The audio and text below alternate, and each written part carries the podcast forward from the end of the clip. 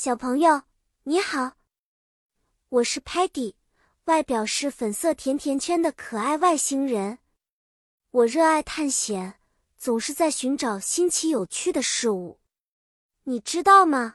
今天我们要聊聊两个特别的英语单词：strong 和 weak，它们都跟力量有关哦。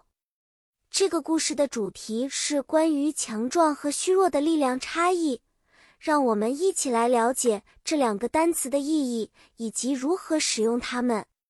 Strong，强壮，通常用来描述有力量的人或物，意味着很有能力和坚固。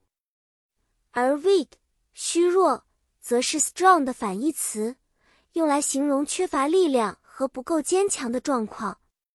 记得哦，我们可以用 strong 来形容 Sparky，因为他非常勇敢和能干。但如果有一天 Muddy 感觉累了，我们可以说 Muddy feels weak，意味着他暂时没有多少力气。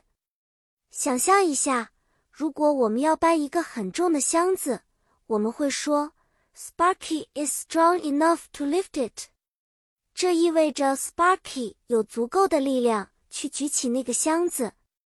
但是当 Stocky 生病了，可能不那么有力气，我们会说。Stocky is weak because he is ill。这说明他因为生病而比较虚弱。记住，有时候 weak 不仅仅指身体力量，也可以形容意志力。比如，Even though Stocky feels weak, he is strong-willed and will get better soon。好啦，小朋友，今天的故事到这里就结束啦。希望你能记住，strong 代表强壮有力，而 weak 则是不够强壮的意思哦。